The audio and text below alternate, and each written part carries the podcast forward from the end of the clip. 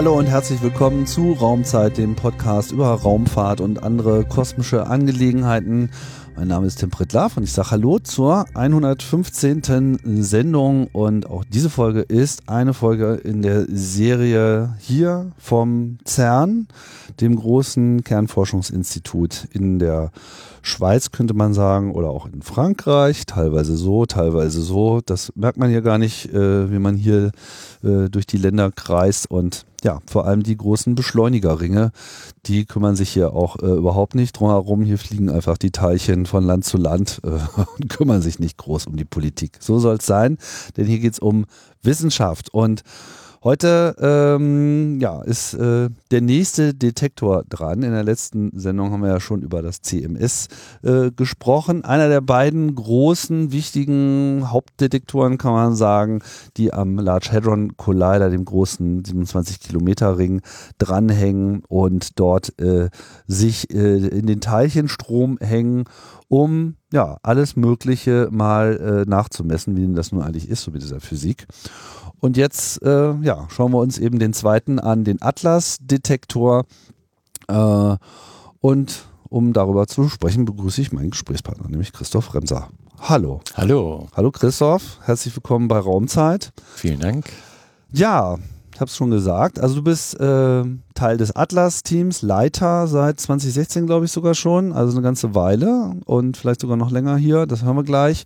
Mich würde nämlich mal interessieren, äh, wie dein Weg in die Wissenschaft äh, gewesen ist äh, und du dann am Ende hier gelandet bist. Ja, das ist ist eigentlich eine schöne und eine tolle Geschichte. Ich bin immer, wenn ich so zurückgucke, finde ich das schon bemerkenswert. Also ich habe eigentlich angefangen, weil ich Geigenbau gemacht habe. Geigenbau. Ja, okay. Und äh, dann stellt man relativ schnell fest, wenn man Geigen bauen will oder andere Instrumente, da ist die Konkurrenz schon ziemlich hoch in der ganzen Welt. Und da was Vernünftiges zu bauen, mhm. war, war schwierig. Ne? Und dann habe ich gedacht, ja Gott, was wäre vielleicht noch, was bräuchte man noch zusätzlich? Also nicht nur die Liebe zum Holz und zum Instrument und zur Musik. Und da war die Physik. Und dann habe ich gedacht, gut, kannst du, wenn du Physik kennst, kannst du vielleicht noch besser messen, wie so ein Instrument funktioniert, wie Schall funktioniert. Studier nochmal Physik, dann wirst du besser. So mit den Frequenzüberlagerungen genau, und Differenzen ja. und so. Also das war so meine Hoffnung. Ja. Und dann ist es aber so, es gibt hier am CERN ein Sommerstudentenprogramm. Und durch das Studium an der Uni Bonn bin ich dann einfach durch Zufall hier in das Sommerstudentenprogramm am CERN reingekommen. Das mhm. war 1989, also schon relativ lang her. Ja.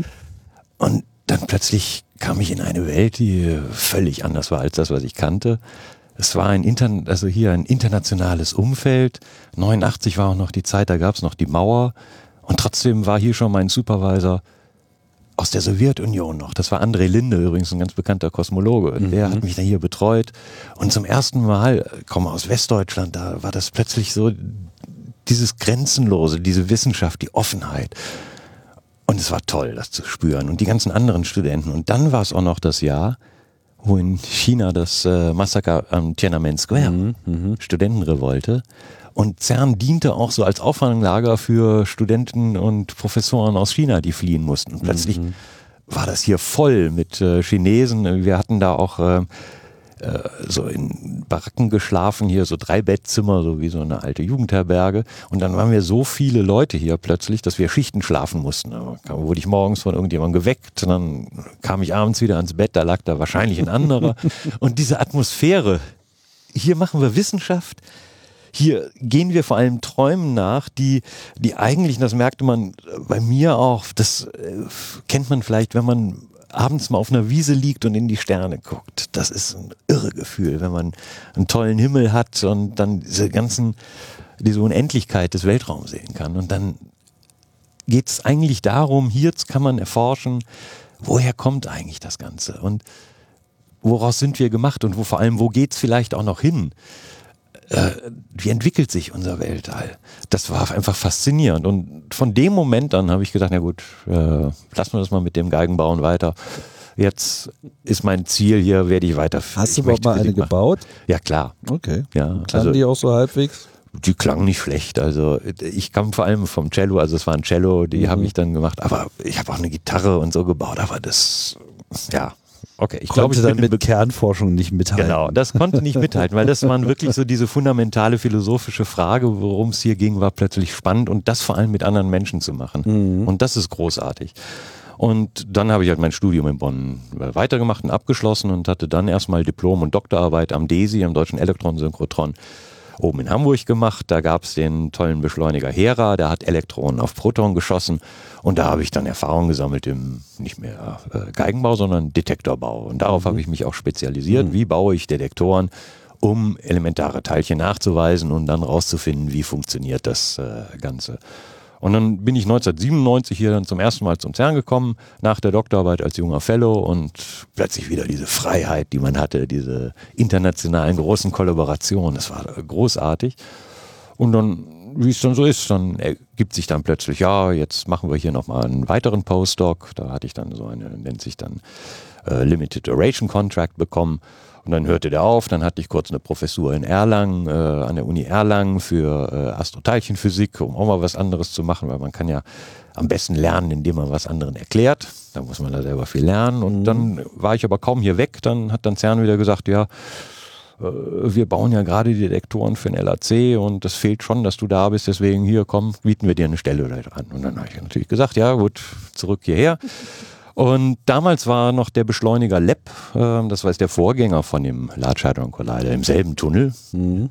Äh, hat er äh, Elektronen beschleunigt, Elektronen und Positronen aufeinander geschossen. Da arbeitete ich damals bei einem Experiment, das nannte sich Opal.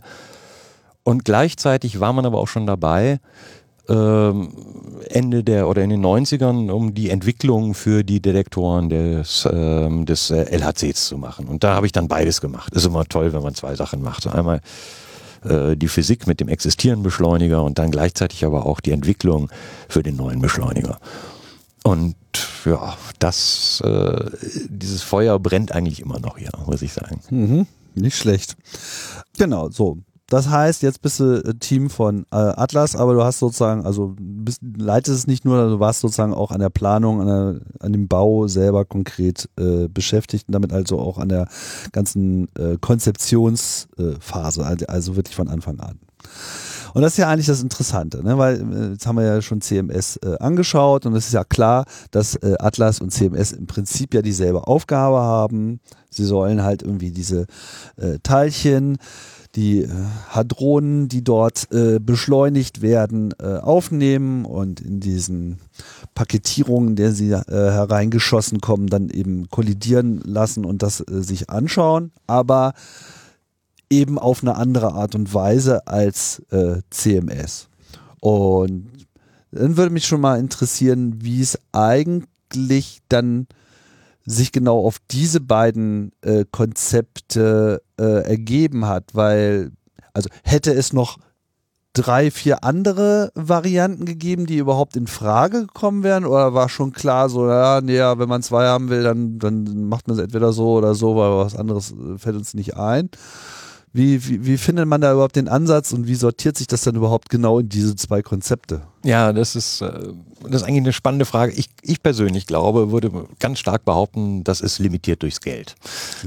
Also Physiker, mehr bauen können, genau, Physiker ja. und ihre Ideen und Visionen, da gibt es so viele, dass man wahrscheinlich von den Detektoren noch hätte zehn weitere mindestens bauen können. Mhm. Das Problem ist nur, irgendwann muss man sie halt dann auch wirklich bauen und braucht dafür Geld. Und äh, dann müssen sich halt die Leute zusammenfinden, die sowas machen. Ich will da gleich nochmal drauf zurückkommen, aber erst nochmal ganz kurz, was sind eigentlich die Detektoren? Eigentlich sind das nur große Kameras, die um den Kollisionspunkt äh, der Protonen, der Hadronen, wie du das auch gesagt hast, aufgebaut sind. Und eigentlich macht man Schnappschüsse. Man macht Schnappschüsse von so einer Kollision, weil wenn das Ding, wenn da zwei Protonen kollidieren, dann gilt wieder die alte Einsteinsche Formel, die kennt jeder, E gleich mc Quadrat. Da wird dann Energie in Masse umgewandelt, in Materie, in verschiedene Teilchen und die fliegen dann von diesem Kollisionspunkt in alle Richtungen weg. Und diese Detektoren sind nichts anderes als große Kameras, die man da drum setzt. Und dann macht man im Prinzip Bilder von solchen Kollisionen. Also da wir so 40 Millionen Bilder, äh, Kollisionen pro Sekunde haben, sind das also Riesenkameras mit 40 Millionen Bilder pro Sekunde. Und dann, was wir dann mit diesen Bildern eigentlich machen, ist, weil die Energie, mit der die Protonen da zusammenstoßen, entspricht der Energiedichte des frühen Universums ungefähr 10 hoch minus 12 Sekunden nach dem Urknall. Das heißt, unsere Beschleuniger sind nichts anderes als Riesenzeitmaschinen und ich habe die Möglichkeit mit meinen Detektoren, mit meiner Kamera, Fotos zu machen vom frühen Universum. Total spannend. Und dann kann ich nämlich sagen, was passiert denn da eigentlich? Was ist denn zu dieser Zeit des äh, frühen Universums äh, wirklich passiert? Und dann gehe ich meine 40 Millionen Bilder pro Sekunde durch und dann lerne ich im Prinzip die Regeln des frühen Universums. Also, wenn, so als Beispiel, wenn du Fußball nicht kennst, fängst du an oder irgendeinen anderen Sport, fängst du an Bilder zu gucken und mit den Bildern lernst du dann die Regeln. Und genauso machen wir das mit den Teilchen. Wir lernen die Regeln des frühen Universums durch diese Bilder kennen, die wir uns dann angucken. Und jetzt sind natürlich diese Kollaboration, also diese Experimente wie Atlas und CMS, da sagt halt jeder Physiker, ich kann die beste Kamera bauen. Und zwar sind die dann natürlich auch noch spezialisiert. Jede Kameralage kann ein bisschen was anderes als die andere. Und der eine Physiker sagt, ah, ich kann super Kameralagen bauen, die können die Spuren der Teilchen super äh, präzise vermessen, die vom Wechselwirkungspunkt wegfliegen. Andere sagen, ah, ich kann super Kameras bauen, die können dann auch noch sagen, was für ein Elementarteilchen das war. Andere können wieder sagen, wieder, ach, ich baue dann auch noch so Kamerateile, die sagen dir die Energie von diesen Teilchen, die da durchgeflogen sind. Und wenn man das dann alles kombiniert, dann kriegt man halt dieses riesengroße Experiment. Und ja, wie, wie es so ist. Viele Physiker, tolle Ideen. Und eigentlich, wenn man jeden fragt, sagt er, ich baue jetzt einen Superdetektor. Und die kommen ja auch, das ist ja keine hierarchische Bundeswehr oder so, wo, wo irgendein General sagt, so jetzt baut ihr das. Sondern das ist ja das ist ja ein Chaos an Leuten und wenn die von der Uni auch noch kommen, da ist jeder Institutschef der eigene König und der hat natürlich auch Vorstellungen, wie er so ein Ding bauen will. So, und dann sagen jetzt welche, ah, wir kennen uns noch von früher, wir waren ja sehr erfolgreich bei den alten Kameras, bei den alten Detektoren, lass uns mal wieder was zusammen machen. Und dann kommen so viele Ideen zusammen und äh, daraus, weil man einfach begrenztes Geld hat und mit anderen arbeiten muss, sagt man, ah, wir schließen uns äh, zu so einer Gruppe zusammen und dann machen wir erstmal Forschung und Entwicklung, wie könnte unsere Kamera funktionieren und erreicht sie überhaupt das, äh, die Ziele, die wir haben wollen. Also zum Beispiel beim LHC, also es ist nicht nur bei Atlas oder CMS, war es halt ganz klar, wir wollen das Higgs-Teilchen finden. Das war eines der großen Ziele. Also muss man die Kamera so bauen, dass sie sensibel darauf ist, dass sie Higgs-Teilchen, so wie wir sie vermuten, dass sie zerfallen, wirklich auch präzise und mit hoher Effizienz vermessen kann. Und ähm, zum Beispiel ein ganz klares Foto oder Signatur nennen wir das von einem zerfallenen Higgs-Teilchen, wenn es das gibt, sind zum Beispiel äh, Elektronen, zwei Elektronen oder zwei Myonen. Also baut man dann die Kamera so, dass sie das super gut auflösen kann und dass man dann aus diesen zwei Elektronenspuren, die man vermessen kann, dann genau berechnen kann, was war die Masse des Teilchens, aus dem die beiden herausgekommen sind. Und das gibt sozusagen die Anforderungen an die Kamera. Und dann sagt jeder, ich habe da eine Idee, wie ich es mache. Und dann gehen sie los, rennen sie los und bauen dann so Art Prototypen. Und dann werden die dann getestet und mal ausprobiert. Und äh, dann wird auch gezeigt, ja, das stimmt auch mit den Simulationen überein. Also es funktioniert genauso gut mit einer Auflösung, wie wir uns das erhofft haben. Und dann wird das auch noch in Tests bewiesen. Und dann etablieren sich langsam wirklich äh, Technologien, welche man nehmen könnte und welche nicht. Dann gibt es dann Unterschiede. Die eine hat dann wieder so viel Material, dass die die Teilchen beeinflusst. Andere äh, sind dann leichter, haben dann auch wieder Vorteile. Und irgendwo findet sich, ruckelt sich dann die ganze Gemeinschaft so zurecht, dass sie am Ende dann im Prinzip einen wissenschaftlichen Shootout machen und sagen, ah Gott, hier haben wir so ein Konzept, hier ist ein anderes Konzept, wollen wir, welches von den beiden nehmen wir jetzt für unsere Kamera? Und dann kommen so die Ideen. Und das andere sind natürlich, was für Gelder hat man zur Verfügung. Aber es gab auch äh, so Vorgängerdetektortechnik, die äh, in gewisser Hinsicht auch äh, so ein Leitmotiv dargestellt haben. Klar, weil alle haben ja, kommen ja mit ihrer Erfahrung. Das ist ja nicht so, dass da irgendwelche Laien zusammenkommen, sondern es sind meist Leute, die zum Beispiel schon eine Spurkammer, also eine, äh, eine Kamerateil aufbauen, die die Spuren der Teilchen ausliest. Das ist, macht man ja schon seit den 70ern oder noch älter, dass man solche Teilchenkameras baut. Und diese Erfahrung, da wollen sie dann immer sagen, jetzt kitzeln wir noch ein bisschen mehr raus, machen hier noch ein bisschen mehr Technologie und nehmen hier zum Beispiel neue, leichte Materialien. Also ich ganz konkret habe bei einem Kamerateil des Atlas ähm, ähm, mitgearbeitet, war da auch lange Projekt, Projektleiter. Da, der nannte sich der Übergangsstrahlungsdetektor und das ist eigentlich eine Spurkammer, so wie, funktioniert noch so ein bisschen wie so ein altes Geiger-Müller-Zellrohr. Man hat so ein Röhrchen, innen drin ist ein dünner Draht gespannt, in dem Röhrchen ist ein Gas und zwischen der Röhrchenwand und dem Draht ist ein elektrisches Feld und wenn da jetzt so ein Teilchen durchfliegt, dann ionisiert es das Gas und das, die Elektronen driften hin zum Draht und machen da ein Signal. Und wenn du dann über 100.000 von solchen Röhrchen hast, dann siehst du wirklich wie so Perlen auf einer Schnur dann, wo das Teilchen langgeflogen ist. Ne? Spricht das eine Röhrchen an das andere. Und dann, wenn man das dann visualisiert, sieht man richtig, ja, da ging eine Spur lang. Und dieser Übergangsstrahlungsdetektor, der kann dann auch zusätzlich sagen, was für ein Teilchen das war. War das ein Elektron oder ein Pion, was da durchgeflogen ist? Und den ersten habe ich äh, damals bei Zeus bei Hera gebaut. Das habe ich da am Desi gelernt. Und dann hatte man die Ideen dann auch, wie kann man das hier besser machen? Jetzt hatte man neue Materialien, Verbundstoffe, so Carbon, Fibers und sowas. Alles hat Spaß gemacht. Und damit hat man das dann optimiert. Und andere Kollegen zum Beispiel, die waren es gewohnt, große äh, Detektorteile zu bauen. Die haben die Energie von Teilchen gemessen. Kalorimeter nennen sich die. Und da hat man dann auch neue Ideen gehabt. Wie kann man die noch größer und noch präziser machen? Und da, wie gesagt, gab es dann immer solche Kollaborationen, die erstmal Prototypen gemacht haben und diese Prototypen wurden dann zum Beispiel auch in Teststrahlen hier am CERN getestet und dann hat man gesehen, was ist die Performance, was ist der Preis und dann konnte man sich auf was einigen. Mhm. Ähm, es gab ja, glaube ich, so aber auch andere Planungen vorher, so Eagle oder Escorts, das waren so ähnliche Detektorkonzepte oder sind auch gebaut worden.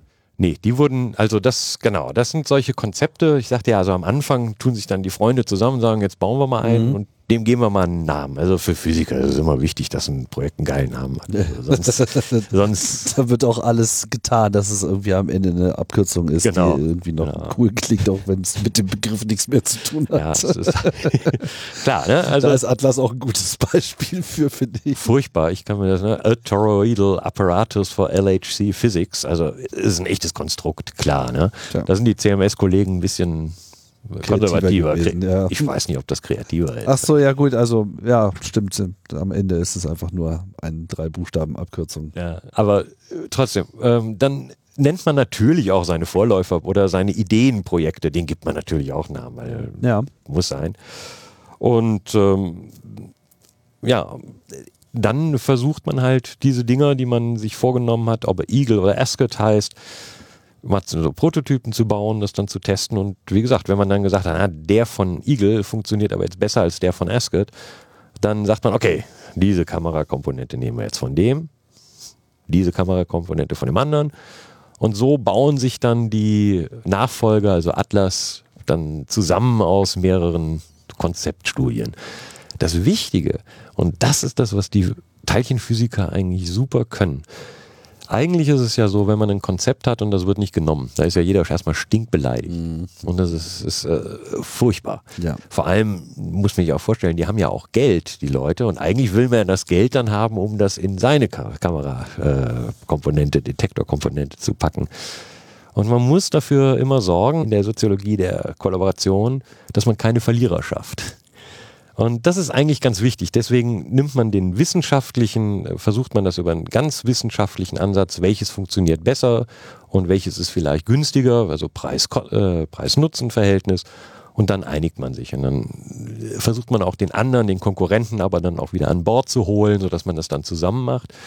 Und nur so erreicht man es dann, dass plötzlich 3000 Leute, wie in dem Fall der Atlas-Kollaboration, zusammenhalten und hinter einem einzigen Konzept stehen, was sie vorher von ihren verschiedenen äh, Studien übernommen haben. Und das ist faszinierend. Ähm, ist ja in der Regel ist das ja hier, also es ist sehr international, aber es ist schon auch sehr europäisch äh, geprägt. Aber Atlas gab es auch so eine US-Komponente. Sogar bei CMS mehr, natürlich. Ja. Aber das hat auch bei uns Tradition. Also natürlich, das CERN ist ein europäisches Labor. Das heißt, äh, es sind nur europäische äh, Länder, die im Prinzip im Rat, in dem Council, daher kommt der Name, Conseil Européen pour la Recherche Nucléaire, also im Rat sitzen. Und ähm, ähm, diese Länder, die das CERN betreiben und da auch Mitgliedsbeitrag bezahlen, die entscheiden natürlich über das wissenschaftliche Programm. Aber dennoch ist es so, dass es auch viele Leute und Wissenschaftler in anderen Ländern gibt, Japan, USA, weiß Gott, you name it, die wollen gerne da auch mitmachen. Und unsere Gemeinschaft, die Gemeinschaft der Forschenden, ist derartig immer schon international, dass es natürlich gar keine Frage ist. Klar macht ihr mit. Ihr bezahlt dann halt auch einen Teil des Experiments. Ihr übernehmt auch Pflichten, das ist auch ganz wichtig, das muss ja alles betrieben werden. Aber dann macht ihr mit.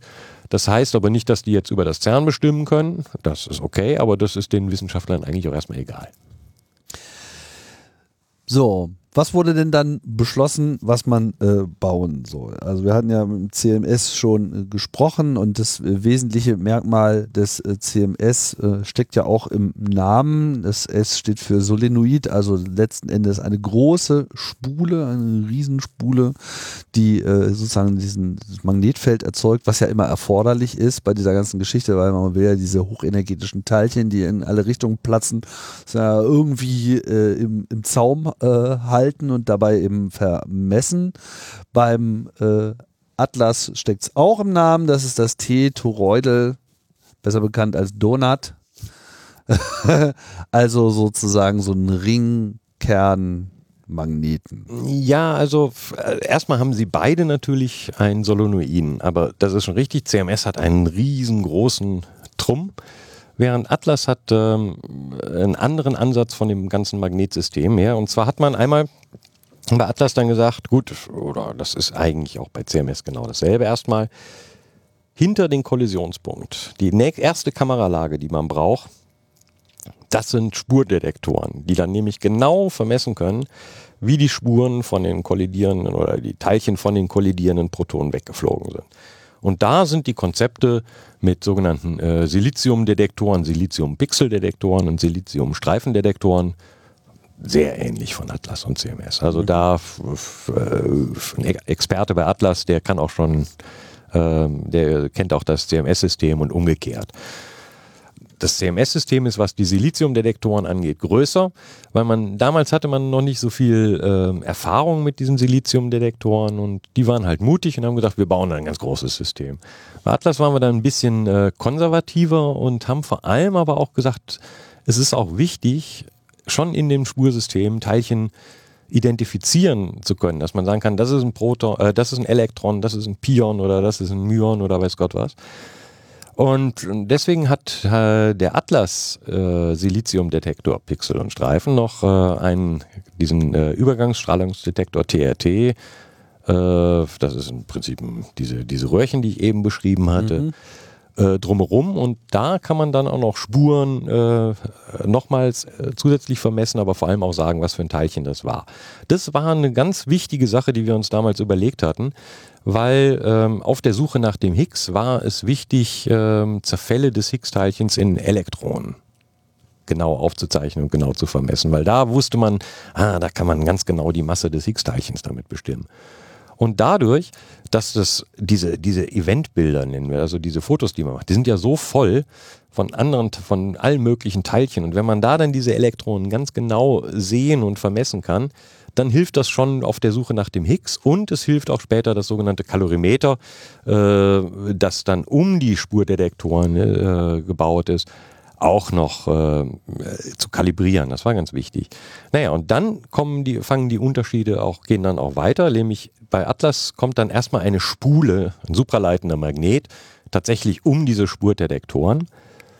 Und der Magnet hat ja eigentlich nicht die Aufgabe, die Teilchen zusammenzuhalten, sondern es ist eigentlich so, geladene Teilchen in einem Magnetfeld fliegen so eine gekrümmte Bahn. Und aufgrund der Krümmung kann man dann einmal sagen, sind die positiv oder negativ geladen, weil die einen fliegen in die, krümmen sich in die eine Richtung, die andere in die andere. Und man kann vor allem sagen, wie, wie viel Energie haben die oder wie schnell sind die Teilchen. Also wir sagen, nennen das immer Energie, aber im Prinzip ist das, wie schnell sind diese Teilchen. Ein ganz schnelles Teilchen wird in diesem Magnetfeld ganz wenig nur gekrümmt. Und ein total langsames Teilchen ziemlich stark. Das macht sogar schon fast so Kringelchen. Und damit kann man dann auch, wenn man die äh, Energie dieser Teilchen präzise vermisst, kann man halt genau auch, genauer auch berechnen, woher, aus welchem Teilchen äh, Zerfall kommen diese Spuren, die wir jetzt gerade gemessen haben. Und dann, da hat der Atlas schon einen kleineren äh, Magneten um diese Sp äh, Spurkammern und dann kommen bei Atlas noch Kalorimeter, die vermessen dann die äh, Energien der Teilchen ganz genau. Und dann kommt noch eine entscheidende Detektorkomponente, sowohl bei CMS als auch bei Atlas. Das sind die sogenannten Myonkammern. Myon kennt man klar, kosmische Strahlung, ne, sind ja immer da. Fliegen sind die schweren Brüder der, der Elektronen. Und wann immer so in so einem Foto so ein schweres, so ein schwerer Bruder eines Elektrons auftaucht, kann man schon sagen, oh, ist wahrscheinlich ein interessantes Foto. Und wir wissen auch, Higgs zerfällt auch gerne in zwei Myonen. Das heißt, wenn ich diese Sache auch noch ganz präzise messen kann, dann habe ich vielleicht noch höhere Statistik, um die Masse des Higgs-Teilchens zu finden. Und deswegen hat Atlas noch in diesen Myon-Detektoren, die ganz außen sind, ein zusätzliches Magnetsystem eingebaut. Und das sind diese acht Toroidspulen, die eigentlich dann nochmal genau in dem Myon-Detektor ein gutes, präzises magnetisches äh, Feld erzeugen, dass man diese Spuren der Myonen in den Myonenkammern auch noch sehr präzise vermessen kann. Und das ist ein großer Unterschied äh, zwischen Atlas und CMS. Ah, verstehe. Das heißt, ähm, im Prinzip so für das Hauptmagnetfeld, was erstmal so für die Primärkrümmung sorgt, da sind sie sich äh, eher ähnlich. Aber es kommt sozusagen in dieser allerletzten Stufe, in dieser Myonschicht sozusagen, äh, kommt nochmal etwas so um um sozusagen die, was kann man dann, also dann kann man die Energie noch genauer messen oder? Genau, nein, dann hat man da noch eine höhere Präzision um die Energie, Präzision, genau. um die Energie oder Geschwindigkeit genau. Weil Präzision, das ist irgendwie eigentlich das, worum es äh, geht, ne? Weil man, man gerade wenn man dann am Ende äh, so viele Milliarden Kollisionen beobachtet äh, und da eine statistische Aussage draus machen will, dann wäre ja quasi eine Ungenauigkeit, die einmal auftritt, tritt ja dann auch milliardenfach auf und dann. Das sind systematische Fehler, genau, die multipliziert sich das genau. dann äh, entsprechend. Ja. Das heißt, der Aufbau der beiden Detektoren ist so unterschiedlich eigentlich nicht. Wo zieht man denn dann quasi die Grenze, dass man sagt, es ist aber jetzt unterschiedlich genug, so dass wir eben auch wirklich das eine zur Überprüfung des anderen äh, heranziehen können, weil das Ziel der ganzen Idee ist ja nicht nur, dass man zwei hat, weil die dann, was weiß ich, wenn der eine einen Defekt hat, dann ist der andere immer noch heile, sondern es geht ja auch darum, konzeptionell anders zu, zu arbeiten, damit man eben nicht schon in seiner Messmethode selber so ein Bias mit drin hat und am Ende irgendetwas meint festzustellen, was tatsächlich nur in dieser technischen Konstellation auftritt, aber ansonsten halt nie auftreten würde. Das ist ja sozusagen der Hintergedanke, warum man überhaupt zwei solche General Purpose Detektoren ja auch äh, hinbaut.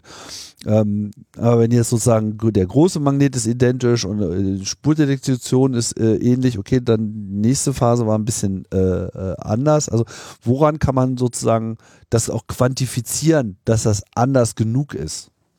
Weil in so einer wissenschaftlichen Bewertung wird das ja wohl auch genau gemacht worden sein. Das wird ja sicherlich die Pläne auf dem Tisch äh, äh, gewesen sein und jemand wird gesagt haben müssen, okay, das ist jetzt auch anders genug. Nee, das, also das an sich, äh, es gab so kein Komitee, das, äh, dass sich sozusagen das von, also von Komitee, von äußeren Experten dann oder von äh, nicht internen Experten, die dann gesagt haben, sind die Unterschiede groß genug. Also ganz wichtig, und das ist ja schon mal der allergrößte Unterschied ist, es wurde von verschiedenen Menschen gebaut. Es wurden ähm, die kleinen Details von verschiedenen äh, Physikern und Ingenieuren designt. Und ähm, vor allem auch die Software zur Auswertung der Bilder wird unabhängig von anderen Leuten geschrieben. Ich persönlich würde sagen, es geht noch nicht mal um den großen analytischen Unterschied einer, einer Detektorkamera, aber wir wollen natürlich auch immer, sagen wir mal, herausfordernde Technologien bauen was jetzt nicht so schon 20 Jahre alt ist, sondern was gerade mal State of the Art ist. Und da weiß man manchmal noch nicht, funktioniert das, wird das eigentlich auch wirklich funktionieren? Das sagte ich ja, also CMS war sehr, sehr, ich finde das tapfer und richtig, dass die da gesagt haben, wir bauen halt nur äh, Silizium in die, äh, in die äh, inneren Spurkammern. Und da war Atlas halt konservativer, weil man gesagt hat, okay, vielleicht funktioniert das ja ganz gar nicht und wir sind vielleicht zu optimistisch. Dann hat man bei Atlas halt noch zusätzlich diesen Gasdetektor Old-Fashioned Technology gehabt. Mhm. Also es ist auch eine Art äh, Risikominimierung, die man dadurch macht. Verstehe. Und ähm, bei CMS zum Beispiel die Kalorimeter äh, sind so Kristalle, Kristallkalorimeter, die mit extrem hoher äh, Präzision auch die Energie vermessen, aber da war man auch nicht ganz sicher, halten die überhaupt in den Strahlenschäden das Ganze aus. Also es ist nicht unbedingt, äh, dass jemand gesagt hat, hier, das ist so anders, das reicht jetzt, das ist anders genug, sondern es ist wirklich auch eine Risikoabwägung, dass man manchmal sagt, okay, das ist neu, das ist etwas konservativer und dann macht natürlich einen riesen Aus, äh, Unterschied natürlich die Software, die die Sachen auswählt, beziehungsweise auch die Trigger, die überhaupt entscheiden, welche von den Bildern will man wegschreiben. Weil das haben wir ja noch gar nicht gesagt, aber 40 Millionen äh, Bilder pro Sekunde kann man gar nicht speichern.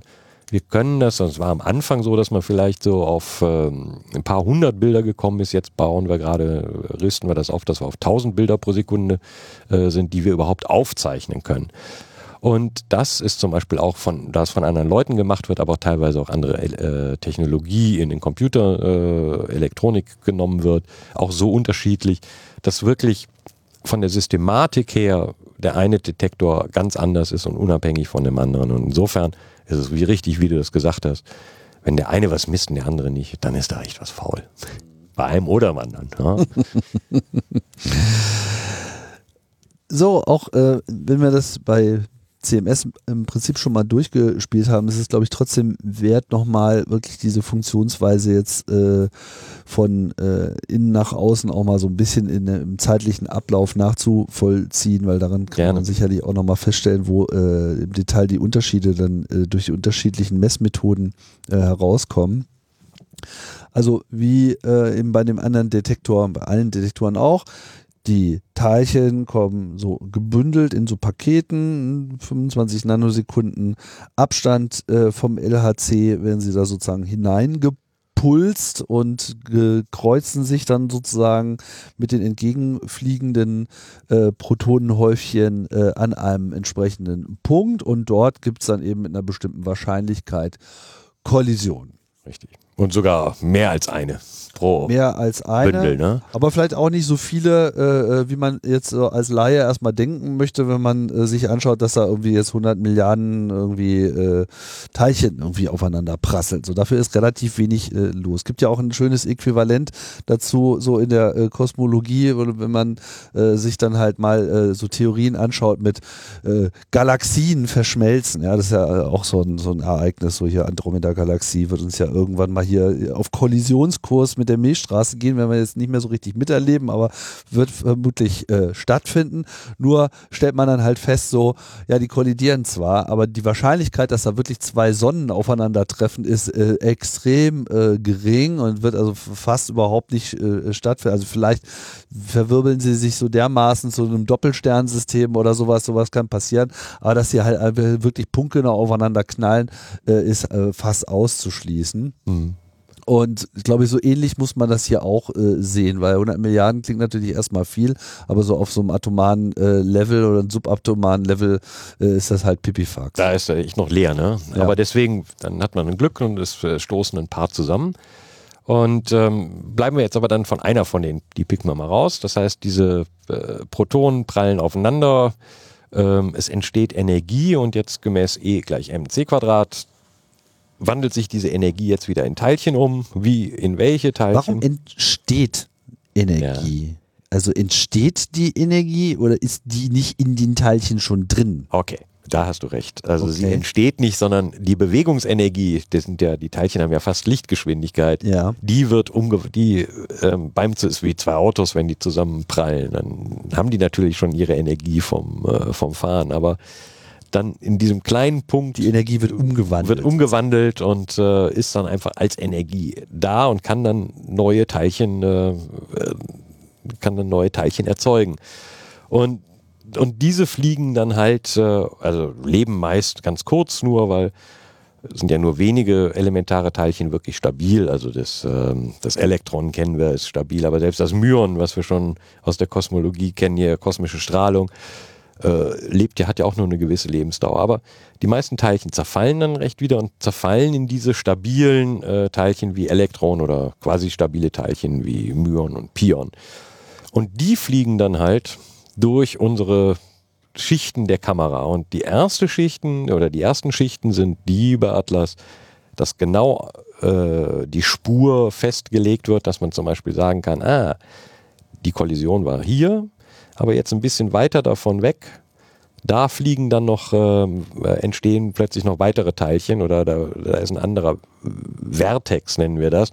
Das ist immer so ein Hinweis, dass da zum Beispiel noch Teilchen wieder zerfallen sind, die kurz entstanden sind, zum Beispiel Teilchen mit B-Quarks drin sind aber wichtig zu identifizieren, weil die helfen uns zum Beispiel auch das Higgs zu finden. Immer wenn schwere Teilchen involviert sind, war es gut, dass man gucken konnte, jetzt diese Fotos guckt ihr an, da ist vielleicht dann das Higgs. Mhm. Und diese Spuren werden dann ganz genau aufgezeichnet und vor allem auch, weil sie ja in dem Magnetfeld drin sind, sehr präzise vermessen, was für Impulse sie haben. Aber wodurch werden sie denn konkret detektiert an dieser ah, Stelle? So wie funktioniert Silizium?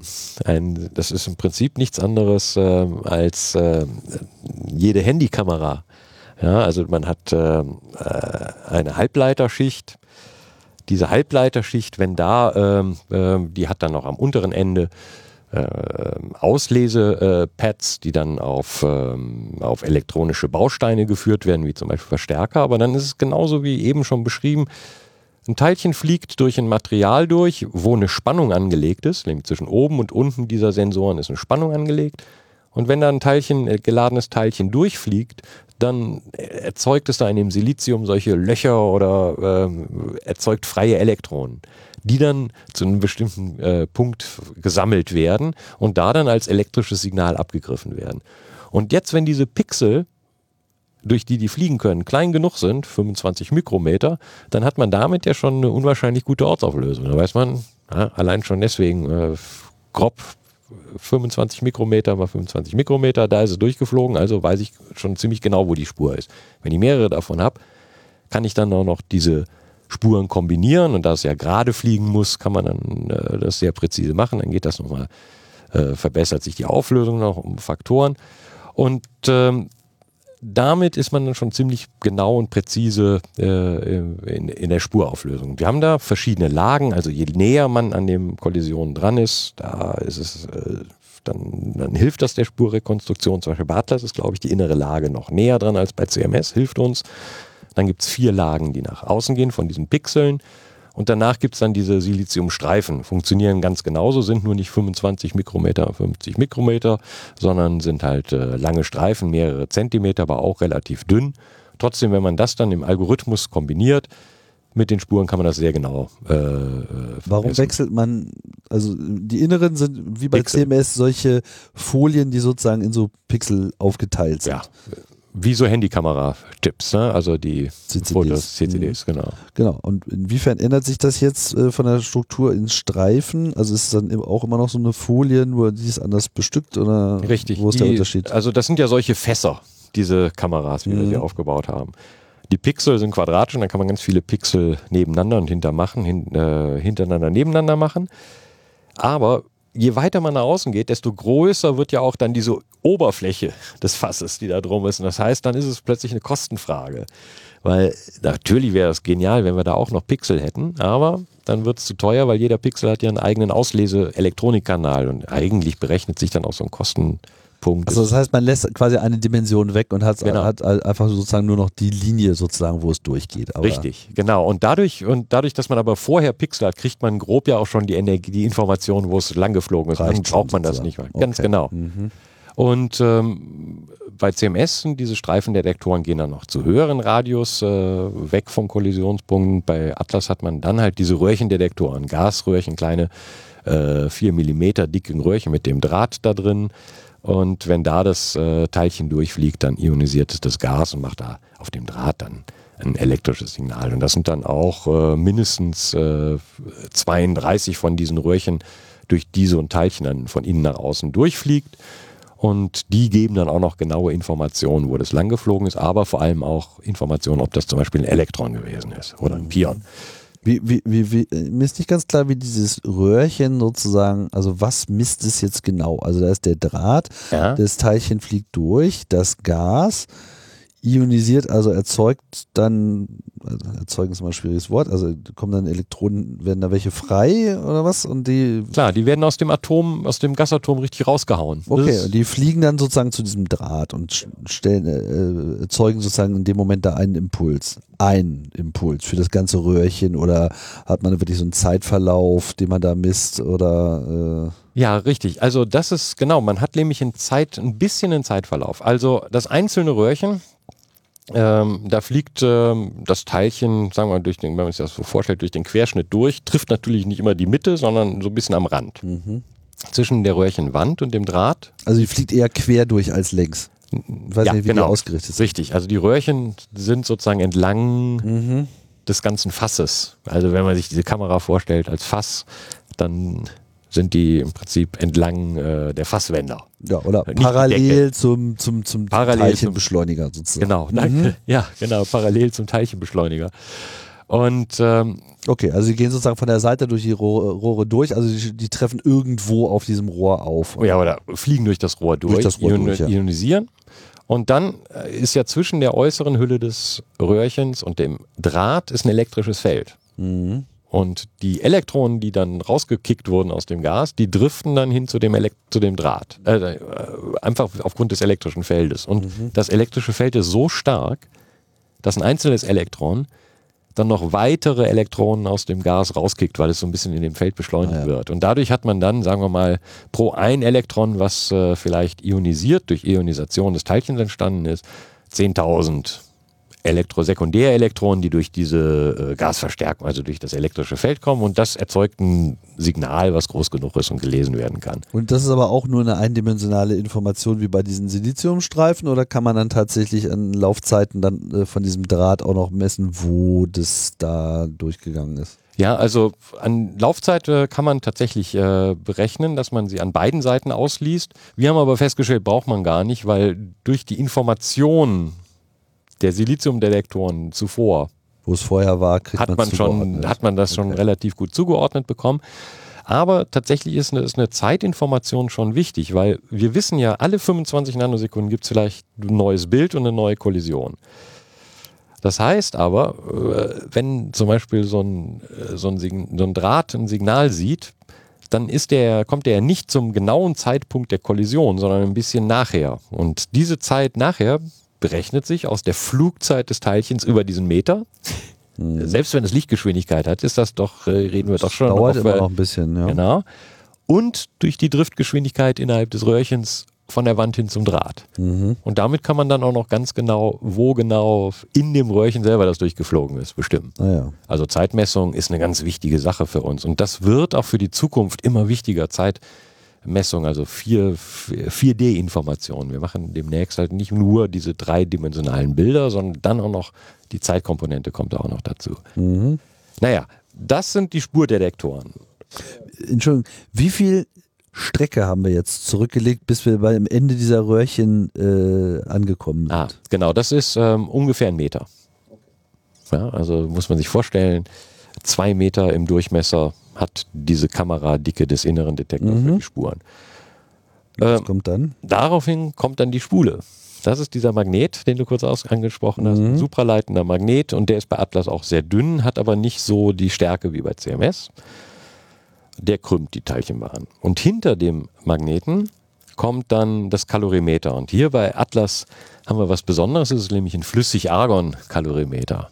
Das ist äh, Kalorimeter. Also Kalorimeter ist sozusagen der Energiemesser und äh, auch so ein bisschen eine potenzielle Endstation für die allermeisten Teilchen dann. Ne? Top, genau, Mhm. richtig. Also Kalorimeter misst die Energie der einzelnen Teilchen. Ähm, deswegen bestehen solche Kalorimeter meist oder eigentlich immer aus schweren Materialien, wie zum Beispiel irgendwelche äh, Bleiplatten oder Stahlplatten, Kupferplatten. Da fliegen dann die Teilchen rein und machen äh, Schauern auf, geben ihre Energie ab, indem sie wieder weitere elektromagnetische Schauer oder Teilchen erzeugen. Die muss man dann jetzt aber auch noch nachweisen. Und da hat man es dann so, dass man so eine Absorberschicht immer hat und dazwischen dann eine Schicht mit flüssigem äh, Argon. Und da ist jetzt wieder genau derselbe äh, Trick fast wie bei diesen äh, Röhrchen, die ich vorher beschrieben habe. Dieses flüssig Argon lässt, äh, wird auch wieder ionisiert, wenn da diese Teilchenschauer drin sind. Und wenn man dann auf der anderen Seite äh, zwischen der Absorberschicht, Liquid Argon, und dann eine Schicht Elektronik hinbaut, dann messen die wieder die entstandenen Schauerteilchen und können dann wieder genau sagen, ah, hier haben wir einen Stromimpuls gesehen, der so und so groß ist. Und dafür sind immer diese Messungen oder wir nennen das Teststrahlen vorher un un unglaublich wichtig, dass man kalibriert. Wenn wir einen elektrischen Impuls sehen, der so und so groß ist, dann entspricht das einem Teilchen mit der und der Energie.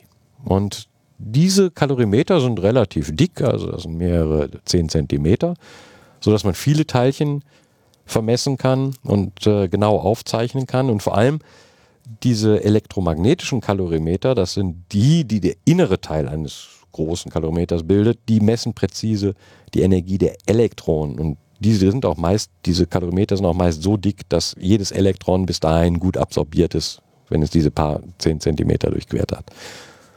Das hat CMS auch. CMS hat nicht einen Liquid-Argon-Kalorimeter, sondern äh, äh, Kristallkalorimeter.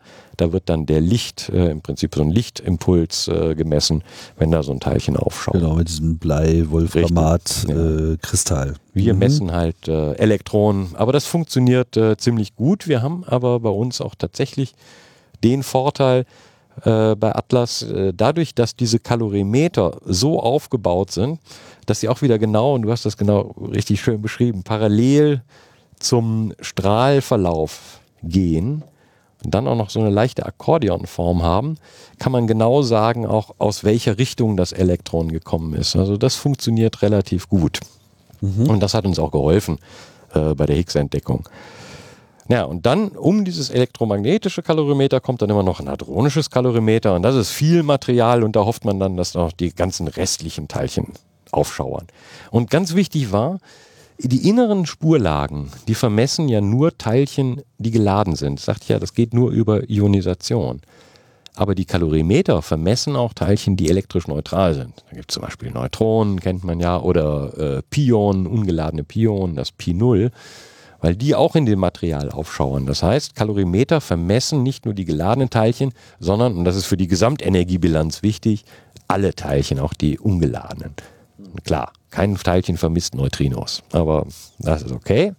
Nee, dafür braucht man Kilometer Eiswürfel äh, in der Antarktis. Ja, aber wir schaffen es tatsächlich auch Neutrinos in dem Sinne äh, nachzuweisen, dass wir sie eben nicht messen. Da muss ich aber nachher drauf kommen, weil das ist eine ganz wichtige Eigenschaft eines Detektors, um zum Beispiel dunkle Materieteilchen finden zu können. Da kommen wir gleich drauf. Und dann außenrum kommen noch äh, die Myonkammern. Das ist auch wieder ganz wichtig. Bei beiden CMS und Atlas ist nämlich die Teilchen, die durch das ganze Material durchfliegen, das sind die schweren Brüder der Elektronen, die Myonen, auch geladen Teilchen. Und die werden dann auch wieder von, äh, von Detektoren, meist sind das Gasdetektoren, funktioniert eigentlich immer so, dass man zwei Platten hat Dazwischen ist ein sehr starkes elektrisches Feld und da ist auch wieder ein Gas reingefüllt und wenn da ein Teilchen durchfliegt, dann macht es da wieder eine Ionisation und dann gibt es im Prinzip einen Funkendurchschlag von der oberen Platte bis zur, äh, bis zur unteren. Ist, ist ja eigentlich so wie, wie so ein Ding, was man in der Bäckerei hat, um die Fliegen tot zu machen. Ne? Also mhm. die sind dann da außenrum aufgebaut und wann immer da so ein Ding durchfliegt, dann macht es einen Knall oder dann sieht man einen Lichtblitz und dann mhm. kann man das aufzeichnen. Okay. So ein Fliegenfänger auf äh Large-Scale-Fliegenfänger, Large um, um Teilchen äh, ja. zum Knallen zu bringen. Aber das Wichtige ist halt wirklich, die Dinger sind so aufgebaut. Also einmal das Fass habe ich natürlich nicht so gut beschrieben, aber es ist wirklich das Fass parallel zu der Strahlrichtung und drumherum. Und damit das Fass auch noch geschlossen ist, damit keine Teilchen irgendwie so noch weit entkommen in Richtung des Strahlrohrs, sind da noch so zwei Deckel, Fassdeckel drauf gebaut. Und damit kriegt man fast eine, äh, ja, umschließt man den Wechselwirkungsfund fast komplett. Und das ist auch wichtig, weil äh, klar, weil das Higgs war eine tolle Sache und dafür haben wir auch die Detektoren gebaut. Aber meine persönliche Motivation ist eigentlich eine ganz andere. Ich will dunkle Materie finden. Das ist das, wieso ich hier eigentlich arbeite. Und das war auch das, was ich früher auch schon in den alten Beschleunigern gesucht habe, weil das ist was Faszinierendes. Also ich erwähnte ja schon, die Physiker hier, wir kennen das, wir träumen, wenn wir, wenn wir oben in den Himmel gucken und diesen, dieses Weltall funktionieren sehen. Und dann brennen sich einem natürlich jetzt die Fotos und äh, von irgendwelchen Teleskopen ins Hirn, die uns zum Beispiel Bullet Galaxy zeigen, wo zwei Galaxien miteinander kollidieren. Und dann gibt es äh, Fotografien von verschiedenen äh, Teleskopen und Kameras in der Astronomie, die uns dann zeigen, hier, dann gibt es den heißen Bereich, die durchdringen sich schnell, aber dann, äh, die durchdringen sich und dann gibt es aber auch einen Bereich, äh, den man mit Gravitationslinsen gemessen hat, der geht schnell durch. Das ist ein ganz klarer Beweis dafür, dass es dunkle Materie geben muss im Weltall. Und wenn es dunkle Materie geben muss, dann muss die auch beim Urknall entstanden sein. Und welche Geräte eignen sich dann wieder besser als unsere hier, wo wir in der Zeit zurückreisen können, ganz nah an den Urknall, um zu gucken, hey, wenn es die dunkle Materie vom Urknall her gibt, dann sind wir vielleicht jetzt in der richtigen Energie, beziehungsweise in der richtigen Zeit zurück, in der wir gucken können, wie diese dunkle Materie entstanden ist. Das heißt, wenn ich die in meinen Kameras nachweise, dann weiß ich endlich, was das ist. Und das versuche ich. Es gibt ja sehr viele Thesen. Also dunkle Materie, um es auch nochmal kurz äh, vielleicht äh, erläutert äh, zu haben, ist sozusagen das, was man halt bei der Beobachtung von äh, Galaxien äh, sich quasi errechnet hat, was eigentlich noch da sein müsste, aber man sieht es nicht hence the name dunkel, aber es geht gar nicht so sehr um die Dunkelheit, sondern eher einfach darum, dass man eigentlich nicht weiß. So, ne? Dark im Sinne von, wir haben keine wirklich gute Erklärung dafür und auch der Begriff Materie ist ja im Prinzip auch erstmal nur so dahergesagt, weil ob es sich wirklich um Materie im eigentlichen Sinne oder zumindest im aktuellen Verständnis davon, was es sich, äh, worum es sich handelt, also das, das, man kann es nicht mit, mit Bestimmtheit sagen. Und es gibt ja auch viele Theorien, die versuchen, dieses Phänomen auf eine andere Art und Weise Klar. zu erklären. Mhm. Entweder indem man einfach so die Gravitation anders äh, definiert, so äh, rechnet einfach gar nicht äh, äh richtig. Das ein bisschen schwierig gegen Einstein zu arbeiten, aber ich meine, man kann es ja mal probieren. Ähm, oder äh, ja, dass alles voll ist mit irgendwie schwarzen Löchern und man es nur deshalb nicht beobachten kann, weil man halt einfach den, äh, den Elektromagnetismus sozusagen fernhält und äh, keinerlei Photon äh, mehr entweichen kann, was ja nun unser primäres Messinstrument äh, eben ist. Äh, es sei denn, man benutzt halt jetzt noch Gravitationswellenastronomie und Neutrinoastronomie, die jetzt äh, sozusagen ja frisch dazugekommen ist, aber das erklärt, also es hilft uns in dem Fall auch erstmal nicht weiter oder Richtig. zumindest macht es derzeit äh, so den Eindruck, als ob man das nicht unbedingt weiterbringen kann. Also hat man jetzt irgendwie das Problem, dass man eigentlich erstmal versucht, irgendwas nachzuweisen, von dem man noch nicht mal genau weiß, was es ist. Aber auf der anderen Seite ist ja jetzt die Wahrscheinlichkeit, dass es sich doch um irgendeine Materieform handelt und damit ja sozusagen Teilchen haben muss, die irgendwelche Eigenschaften haben, ist jetzt auch nicht komplett von der Hand zu weisen. Das kann halt auch gut sein. Und die ganze Teilchenbeobachtung, die halt jetzt über Jahrzehnte äh, gemacht wurde. Fast, ich weiß nicht, wie lange guckt man sich jetzt Teilchen an. 100 Jahre sind noch nicht ganz voll so, aber, äh, da ging es dann irgendwie los. Und äh, natürlich jetzt vor allem so in den letzten 50, 60 Jahren mit den ganzen Beschleunigungsringen und eben der ganzen Teilchenphysik, die hier äh, auch theoretisch geleistet wird, kommt man eben so langsam an diesem Punkt, dass man sagt, okay, wir haben jetzt hier so unser Standardmodell so ein bisschen äh, zusammen. Also alles das, was wir so bisher sehen konnten, messen konnten, haben wir äh, und wo, wo, wir auch theoretische Konstrukte drumherum gebaut haben, um da sozusagen Verständnis zu bekommen, wie das auch alles miteinander interagiert, ist so jetzt auch erstmal weitgehend komplett, nachdem halt dieses Higgs-Feld und beziehungsweise das Teilchen, was daraus äh, resultiert, das Higgs-Boson, dann auch äh, erfolgreich am CERN äh, gemessen wurde. So, und wenn man jetzt also sagt, jetzt brauchen wir aber noch dunkle Materie, dann müssen wir halt irgendwo gucken, wo wir noch nicht geguckt haben. das kann halt bedeuten, entweder haben wir noch nicht scharf genug geguckt oder wir gucken in einem falschen Bereich und brauchen noch mehr Power. Zum Beispiel, ja, richtig. Hm. So. Und gibt es noch einen anderen Ansatz, äh, wohin man jetzt guckt? Nee, nee, ist schon, du, du fasst das, du fasst das sehr richtig zusammen okay. und sehr schön auch, weil es ist in der Tat so ist. Ich, ich kann dir nicht sagen, wir suchen nach etwas, wo wir eigentlich keine Idee haben. Deswegen ist das Schöne ja auch, wie viele Physiker verschiedene Ansätze nehmen und die haben alle ihre gleiche Berechtigung. Also das, das sieht man wieder, Wissenschaft löst sich oder geht nur, wenn wir alle da zusammen uns die Sachen angucken. Also Astronomie äh, ist da ganz wichtig, weil vielleicht äh, ist dunkle Materie wirklich nicht so, wie wir uns das vorstellen.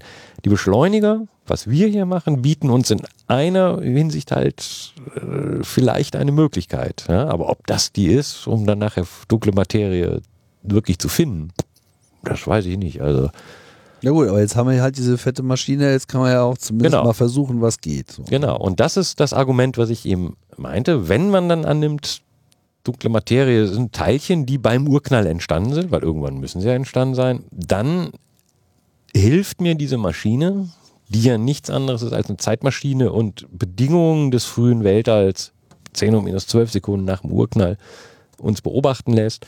Wenn ich da dann gucke, wurden da vielleicht dunkle Materieteilchen erzeugt, dann habe ich ja vielleicht Glück gehabt. Mhm. Vielleicht reicht auch die Energie nicht. Vielleicht müsste ich auch noch weiter zurückgehen, 10 um minus 13, 10 um minus 14. Das würde uns natürlich äh, in der Teilchenphysik auch wieder oder in der beschleunigerbasierten Teilchenphysik wieder helfen, zu sagen, wir bauen den nächsten Beschleuniger. Ja, gut, die Pläne gibt es ja im Klar. Prinzip. Also man ist zumindest auf der Reise äh, mit diesem FCEE e hier, äh, zumindest erstmal in der Planungsphase. Aber da wollen wir jetzt gar nicht weiter. Da, da brauchen wir, also das ist sozusagen etwas, was jetzt noch äh, unklar ist, wann es wie in welcher Form konkret äh, kommen wird und dann, selbst wenn es beschlossen ist, auch noch eine Weile dauert, weil bis man mal 190 oder 100 Kilometer Ring gebaut hat, ne, so ein Tunnel muss man erstmal gegraben bekommen. Die andere Methode ist natürlich, das zu verbessern, was man schon hat. Und dann sind wir ja im Prinzip wieder genau in deinem Feld. Dann kommt es ja sozusagen darauf an, okay, vielleicht müssen wir einfach nur besser detektieren, äh, Alexander Huschauer hat natürlich von der Beschleunigerseite her äh, auch ja schon erzählt, was sie als Team dazu beitragen können, indem sie dann diese Dichten in dieser Pakete äh, verbessern, also quasi die Qualität des Urmaterials, auf dem man äh, kollidieren lässt, äh, verbessert. Aber was ist jetzt sozusagen eure Perspektive in dem Sinne von, was kann man an diesen Detektoren noch verbessern? Gehen wir jetzt mal von unlimitierten finanziellen Möglichkeiten äh, aus, ja. Wenn Ach, man schon schön. träumt, dann ja. richtig. Äh, was, was, würdest, was würdest du dann sozusagen ran schaffen? Ja, also erstmal, tatsächlich sind unsere Beschleunigerkollegen immens wichtig. Und zwar ist es ja so, äh, dunkle Materie scheint es ja im Beschleuniger nicht in großen Mengen zu geben, sonst hätten wir bestimmt schon was gesehen, okay. Fotos damit davon gesehen können. Mhm. Ja. Das heißt, was müssen uns die Kollegen von den Beschleunigern zur Verfügung stellen? Ist eigentlich so, bleiben wir mal bei dem Bild, was ich äh, vorher schon hatte. Es ist so, wie wenn man die Regeln von Fußball nicht kennt. Wenn man sich früh Fotos anguckt, lernt man langsam was über die Regeln von Fußball kennen. Und einmal Maradona den Ball mit der Hand spielen sehen, da braucht man, muss man schon eine Menge Fotos durchgehen, um das dann zu sehen. Und jetzt nehmen wir mal an, dunkle Materie ist halt wirklich so selten, entsteht die bei den Kollisionen. Das heißt, wir müssen unwahrscheinlich viele Fotos machen. Das heißt, wir brauchen A Zeit, B, und das liefern uns tatsächlich die Beschleuniger, sind so dichte Teilchenpakete, dass die Wahrscheinlichkeit, dass Protonen sich treffen, höher ist. Das heißt, dass wir mehr, Info, äh, mehr Bilder haben, bei denen das überhaupt hätte entstehen können. Das heißt, eigentlich sagen wir Intensität, wir brauchen mehr Daten und mehr Fotos. Zeit hilft uns. Das andere die ist. Hand Gottes zu ja, sehen. Das sind wir wieder beim Gotteszeichen. Ja, nee, das bitte nicht. Also, das, das, ist ein sehr unglücklicher Name. Aber Maradona und Hand Gottes können wir doch mal bitte, den können wir so lassen, okay. glaube ich. Ne? Also, das, äh, das, da helfen die uns tatsächlich. Also, wir brauchen Intensität. Und wir brauchen ähm, Möglichkeiten, von diesen äh, 40 Millionen Bildern pro Sekunde wirklich auch alle analysieren zu können. Das heißt, moderne Computertechnologie, moderne Elektronik, schnelle Elektronik. Die Abtastrate erhöhen, so würde Richtig. man sagen. Ne? Genau. Mhm. Ja, das ist das, äh, was wir auch machen und ähm, im Moment. Und da bauen wir unsere äh, Detektoren auch weiter aus, verbessern die, weil klar, Atlas wurde 2012 an oder 2008 angeschaltet, war das ja 2008 angeschaltet, das sieht man ja schon eine alte Technologie jetzt wollen wir wieder modernere Sachen da reinbringen, um die Raten noch weiter zu erhöhen, die Anzahl der Fotos und vor allem die Kapazität, diese Fotos genau und so zu analysieren. Weil wie sähe eigentlich dunkle Materie aus bei uns im, im, auf einem Foto? Und das ist ja, weil das sagtest du eben auch schon so schön, man sieht ja nichts. Es ist genau das, dass man eben nichts sieht. Also nicht ganz, aber wenn solche Teilchen zusammenstoßen, dann fliegen ja alle möglichen Teilchen in irgendwelche Richtungen und werden da von den Kameras vermessen. Und damit haben wir dann im Prinzip Energie und Impuls aller Teilchen, die da wegfliegen. Wenn wir jetzt was haben, was man nicht sieht, dann fehlt irgendwo an der Stelle was. Dann ist irgendwas nicht mehr richtig ausbalanciert. Vor allem in einem Bereich, der senkrecht zum, zum Strahlverlauf geht. Und das muss man sich ja so vorstellen. Wenn Teilchen zusammenprallen, haben die ja Flugrichtungen. Und diese Flugrichtungen sind ja nur entlang des Strahlrohrs. Wenn wir jetzt ein Foto machen von den wegfliegenden Teilchen, dann muss ja, weil bisher keinerlei Bewegungsrichtung transvers zu diesem oder senkrecht auf diesen Strahlachsen war, muss ja auch auf dem Bild alles balanciert sein, was transvers davon weggeht. Das heißt, es muss, wenn was in die eine Richtung geht, muss auch was in die andere Richtung gehen, damit es in der Summe wieder Impulserhaltung gilt. Mhm, mhm. ja, ich hoffe, du kannst noch ein bisschen folgen. Ich kann folgen, ja. Super. Und dafür ist es dann so, wenn jetzt dabei ein dunkle Materieteilchen entstanden wäre, dann fliegt das in eine Richtung, wird aber überhaupt nicht vermessen. Aber es wird natürlich von irgendwas balanciert, was, äh, sagen wir mal, ein Teilchenstrahl ist oder ein Jet ist und so, der in diese Richtung geht. Und wenn wir uns dann die Bilder angucken und nur diese transverse Ebene senkrecht zum Strahl uns angucken, dann sieht man plötzlich etwas, das nennen wir fehlende Energie. Missing Energy, weil da dann unser Detektor nichts gesehen hat. Aber kann es nicht sein, dass wenn in eine Richtung dunkle Materie geht, dass auch in die andere Richtung dunkle Materie ja, geht? Das kann natürlich auch sein. Ne? Dunkle Materie ist dann äh, wird, wird dann paar produziert, ja, aber kann aber, also es ist durchaus wahrscheinlich, ja. dass äh, die Teilchen sind immer unterschiedlich Richtig. sozusagen. Also ja, ja. es ist, äh, gibt relativ wenig äh, Symmetrie sozusagen genau. in, in, diesem Ergebnis. Ja. Mhm. ja, aber es kann durchaus sein, dass dann so ein Bild ist. Und das ist genau das, worauf wir dann, dann achten. Das kann natürlich auch ein Neutrino sein, weil ein Neutrino macht genau diese selbe Signatur. Aber da ein Neutrino leicht ist, wird es dann auch von einem relativ, äh, dann, dann fällt das nicht so auf als Missing Energy. So ein schweres, dunkle Materieteilchen, das wäre richtig schwer. Das müsste echt schon ganz schön doll ausbalanciert werden und das würde sehr viel fehlende Energie machen. Also das sind so, wie wir dann in den Fotos solche Dinge erkennen könnten. Und deswegen brauchen wir halt viele. So.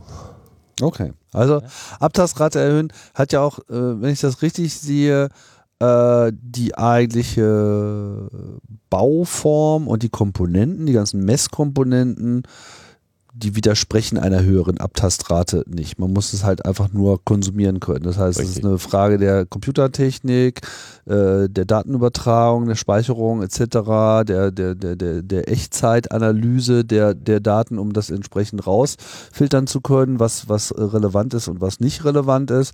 Und äh, das skaliert ja im Prinzip so ein bisschen mit der technologischen Entwicklung der äh, Elektronik. So, das äh, hat zwar noch, auch nochmal so seine Probleme, aber im Prinzip nee, nee, tut das, sich da ja noch du sagst was. Genau ne? Richtig, ja, ja.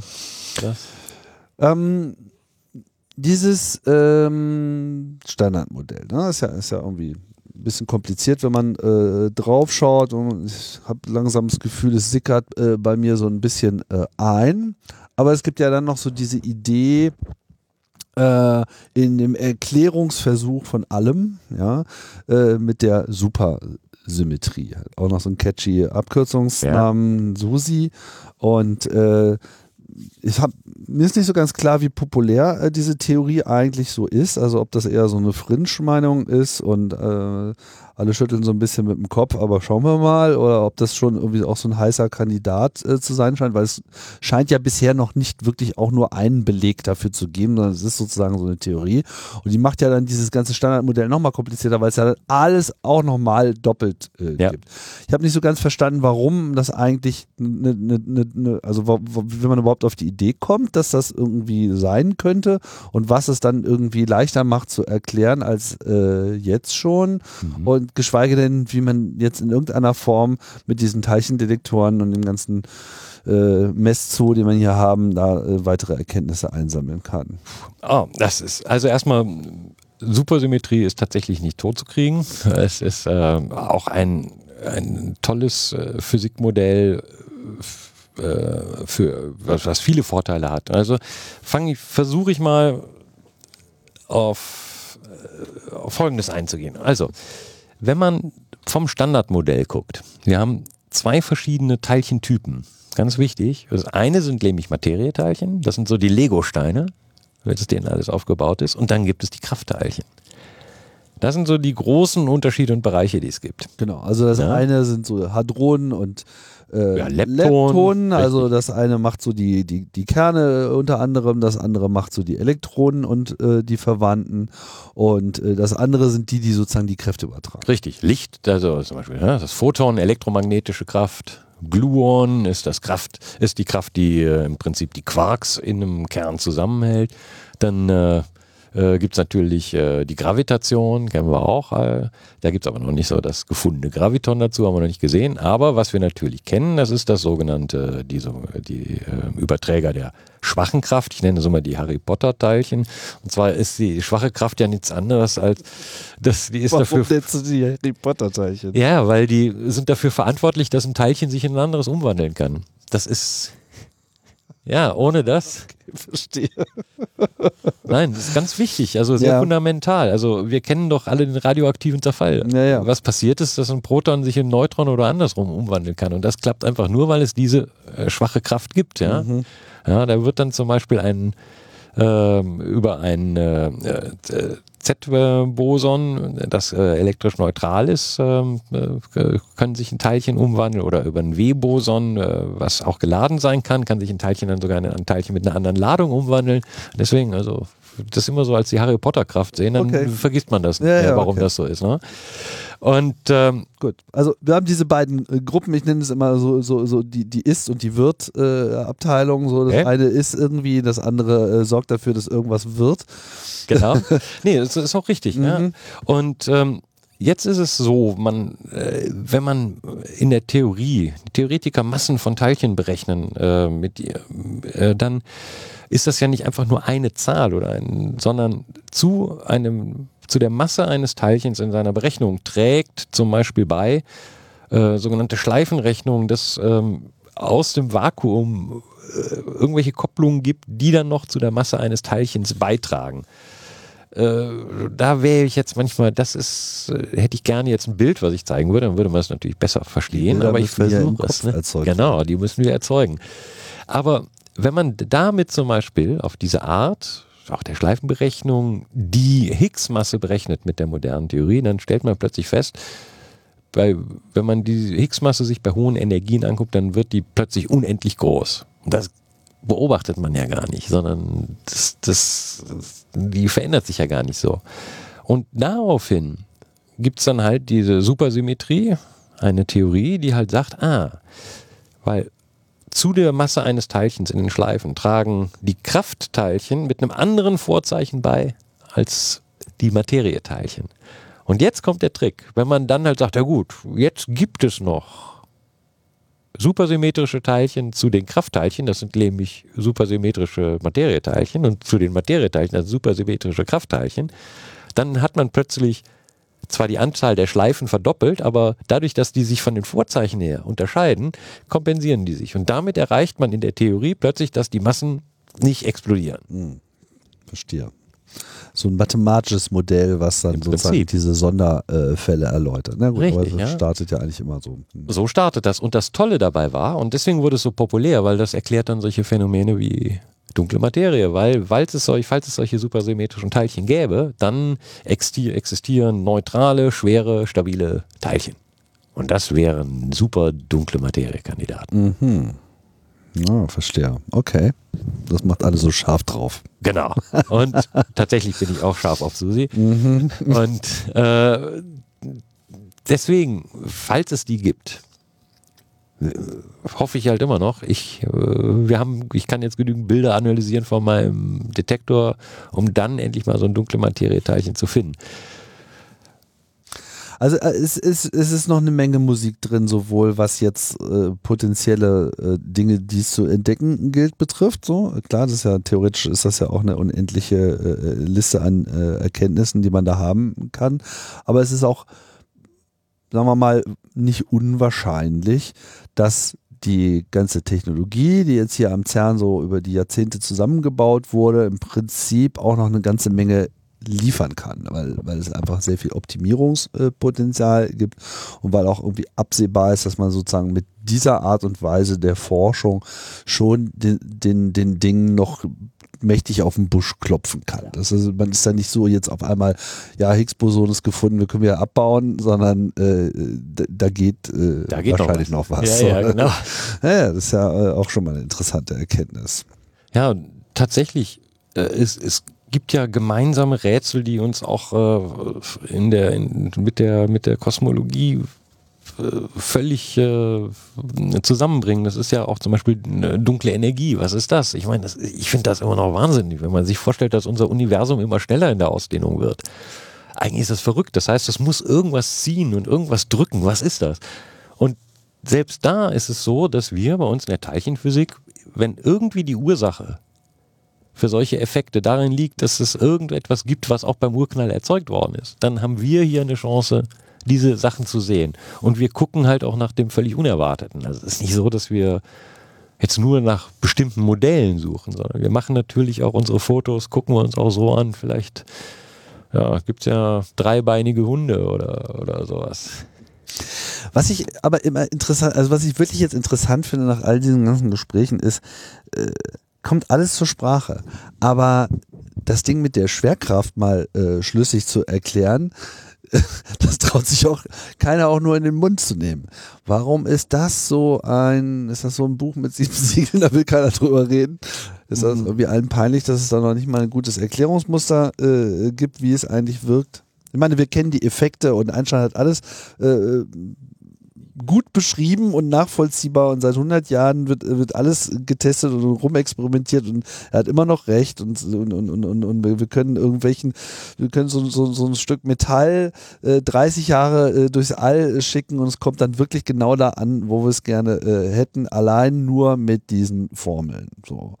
Trotzdem ne? gibt es keine gute Erklärung, was jetzt wirkt. So. Und wir haben ja in diesem Standardmodell viel äh, Wirkstoff äh, so und es lässt sich bei der schwachen und bei der starken äh, Energie und vor allem bei der elektromagnetischen Kraft und wie dann hier ja auch festgestellt wurde, haben die ja auch alle so einen Bezug zueinander, so die, die mhm. haben alle was miteinander äh, zu tun. Also die starke Kraft scheint auch noch so ein bisschen isoliert dazustehen.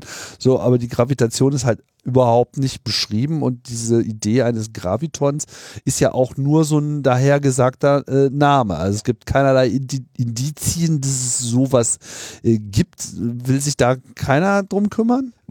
Ich glaube, da würden sich liebend gerne viele drum kümmern, aber das ist, äh, ich, also ich möchte auch gerne ein bisschen so anfangen du, ich gehe jetzt ein bisschen von mir aus. Du fragst hier einen Experimentator. Ich bin Experimentalphysiker und kein Theoretiker. Naja, ich weiß. Also da äh, könnten sich nur die Diskussion in der, ja. der Wissenschaftsgemeinde äh, abzubilden. Aber da sind mir meine, meine Kollegen von der Theorie um so vieles äh, äh, voraus und wahrscheinlich auch bessere Gesprächspartner als ich da äh, zu dem Thema der Gravitation bin. Ähm, aber und das finde ich wahrscheinlich auch so interessant, ähm, nach, ähm, nach zu suchen, was eigentlich um die Zeit des Urknalls passiert ist, weil wir wissen ja gar nicht, ob die Kräfte, die wir bisher beschrieben haben, diese vier Gravitation, elektromagnetische Kraft, schwache Kraft, starke Kraft, ob das überhaupt alle Kräfte sind. Wir haben und keine ob Gravitation überhaupt eine ist. Und ob das überhaupt eine ist. Ja, na gut. Also 10.35 Uhr mal schwächer, zumindest so beobachtet man das und so fassen wir das jetzt äh, als, als äh, elektromagnetische Kraft. Aber vielleicht gibt es ja auch noch was völlig anderes. Und äh, vielleicht könnten natürlich auch unsere Experimente darüber was bringen. Aber ich denke mir manchmal, wir sind so äh, als Menschen doch relativ blind. Also wir, wir haben ein paar Sinne, aber das heißt ja nicht nur, weil wir irgendwelche Sachen nicht mit unseren eigenen Sinnen oder sogar jetzt mit unseren Kameras bemerken können, dass es diese Dinge nicht gibt. Ich meine, vielleicht äh, gibt es ja noch andere Kräfte, die uns erlauben zu wechselwirken. Also das, diese Konsequenzen, Paralleluniversen etc. sind plötzlich äh, riesig und machen Spaß, darüber nachzudenken. Auf jeden Fall habt ihr eine Menge Spaß hier, das merkst schon. ja.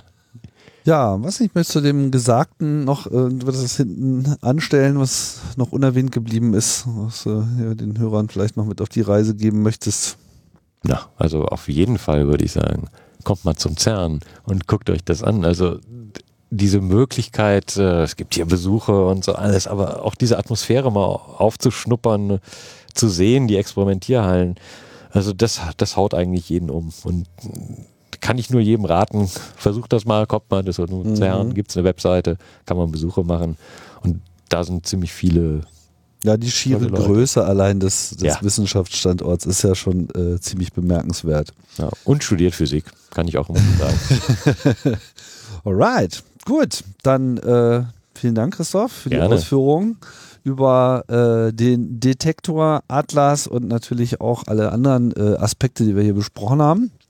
Das war jetzt äh, die vorletzte Sendung hier vom CERN in dieser äh, Reihe. Das heißt, einen haben wir noch. Und ähm, da könnt ihr mal drauf warten, was dann noch kommt.